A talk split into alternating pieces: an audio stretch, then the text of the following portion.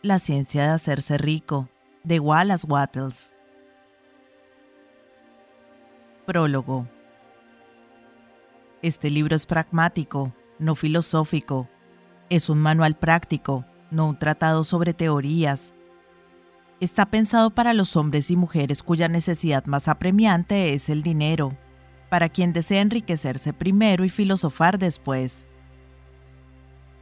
Es para los que, hasta ahora, no han encontrado el tiempo, el medio ni la oportunidad para profundizar en el estudio de la metafísica, pero quieren resultados y están dispuestos a recibir las soluciones de la ciencia como una base para la acción, sin entrar en todos los procesos por medio de los cuales aquellas conclusiones han sido alcanzadas. Es de esperar que el lector tome las declaraciones fundamentales con fe, tal como aceptaría las afirmaciones acerca de una ley de acción eléctrica si ellas fueran promulgadas por un Marconi o un Edison. Y tomando las declaraciones con fe, es como él demostrará su verdad, actuando sobre ellas sin miedo ni vacilación. Cada hombre o mujer que haga esto seguramente se enriquecerá, porque la ciencia que aplica es una ciencia exacta y por lo tanto el fracaso es imposible. Sin embargo, para el beneficio de los que desean investigar teorías filosóficas y seguras bases lógicas para tener fe, citaré aquí ciertas autoridades. La monástica teoría del universo, la teoría de que uno es todo y todo es uno, que una única sustancia se manifiesta a sí misma como el supuesto de muchos elementos del mundo material, es de origen hindú y gradualmente ha ganado su lugar en el pensamiento del mundo occidental durante 200 años. Ese es el fundamento de toda la filosofía oriental, y también la de Descartes, Spinoza, Schopenhauer, Hegel y Emerson. El lector a quien le interese indagar en las bases filosóficas de lo expuesto debería leer a Hegel y Emerson. Para la escritura de este libro he sacrificado todas las consideraciones que no apunten a la sencillez y la simplicidad de estilo, para que todos pudieran entender, el plan de acción que se ha utilizado aquí ha sido deducido de las conclusiones de la filosofía. Esto ha sido probado concienzudamente. Esto funciona. Si usted desea saber cómo se ha llegado a las conclusiones, deberá leer lo que escribieron los autores mencionados anteriormente. Pero si usted desea cosechar los frutos de su filosofía en la práctica real, lea este libro y haga exactamente lo que le dice que haga. Wallace Wattles Capítulo 1. El derecho a ser rico.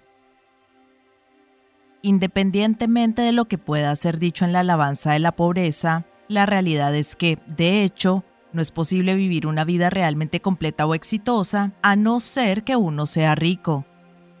Ningún hombre puede elevarse a su mayor altura en el talento o el desarrollo de su alma a no ser que tenga mucho dinero. Para hacer conocer toda su alma y desarrollar al máximo el talento, él debe poder utilizar muchas cosas, y él no puede obtener esas cosas a no ser que tenga el dinero para comprarlas. Un hombre se desarrolla en mente, alma y cuerpo haciendo uso de ciertas cosas, y la sociedad es tan organizada que el hombre debe tener el dinero necesario para ser el poseedor de las cosas. Por lo tanto, la base de todo el avance para el hombre debe ser la ciencia de hacerse rico. El objeto de toda la vida es el desarrollo, y todo lo que posee vida tiene el inalienable derecho a todo el desarrollo que sea capaz de lograr. El derecho del hombre a la vida significa su derecho a tener el libre y restricto uso de todas las cosas que pueden ser necesarias a su completo desarrollo mental, espiritual y físico, o en otras palabras, su derecho a ser rico. En este libro no hablaré de la riqueza de un modo figurado, ser realmente rico no significa estar satisfecho o conforme con un poco.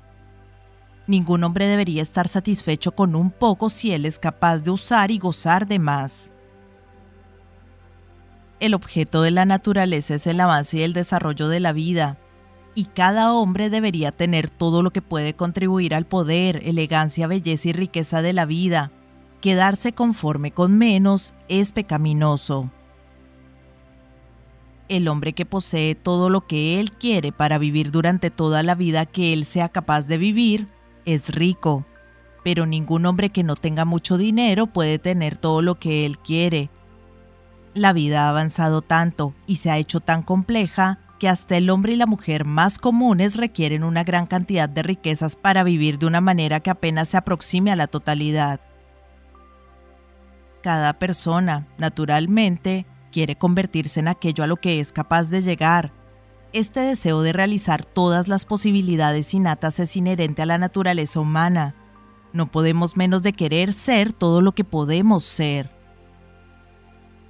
El éxito en la vida es llegar a ser lo que usted quiere ser usted puede convertirse en lo que quiere ser solo haciendo uso de las cosas. Y usted puede tener acceso a las cosas solo en la medida en que usted se haga lo bastante rico como para comprarlas. Entender la ciencia de hacerse rico es, por lo tanto, lo esencial de todo conocimiento. No hay nada de malo en el deseo de hacerse rico. El deseo de riqueza es realmente el deseo de una vida más rica, más llena y más abundante, y ese deseo es meritorio y digno. El hombre que no desee vivir con mayor abundancia no es normal, y por lo tanto, el hombre que no desea tener el dinero suficiente como para comprar todo lo que él quiere no es normal. Hay tres motivos para los cuales vivimos. Vivimos para el cuerpo, vivimos para la mente y vivimos para el alma. Ninguno es mejor o más sano que el otro. Todos son igualmente queridos y ninguno de los tres, el cuerpo, la mente o el alma, pueden vivir totalmente si cualquiera de los otros es despreciado.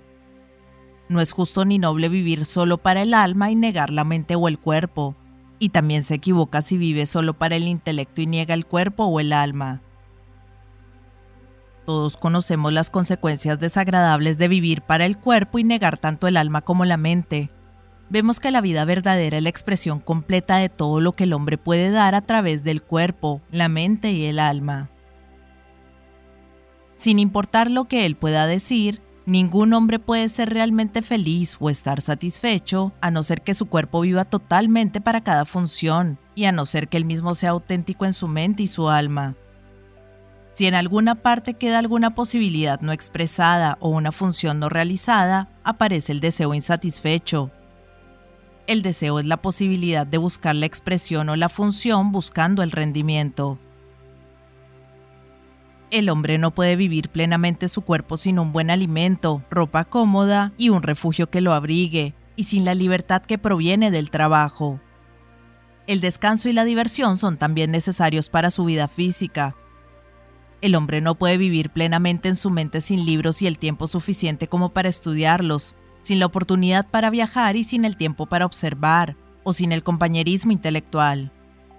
Para vivir plenamente en su mente, debe tener relaciones intelectuales y debe rodearse de todos los objetos de arte y la belleza que él sea capaz de utilizar y apreciar. Para vivir plenamente su alma, el hombre debe tener amor, y el amor es una expresión negada por la pobreza.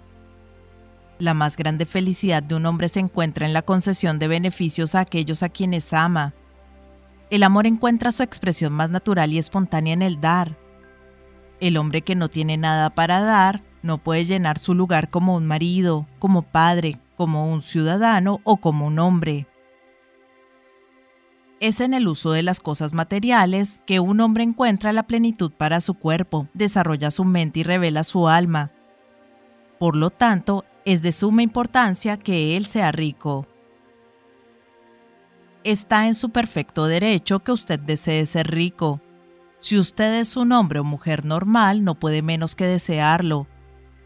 Y está en su perfecto derecho a prestar atención a la ciencia de hacerse rico, ya que es el más noble y necesario de todos los estudios. Si usted descuida este estudio, usted estará abandonando su deber para con usted mismo, para con Dios y la humanidad, porque usted no puede darle a Dios ni a la humanidad ningún servicio mayor que aprovechar al máximo sus posibilidades.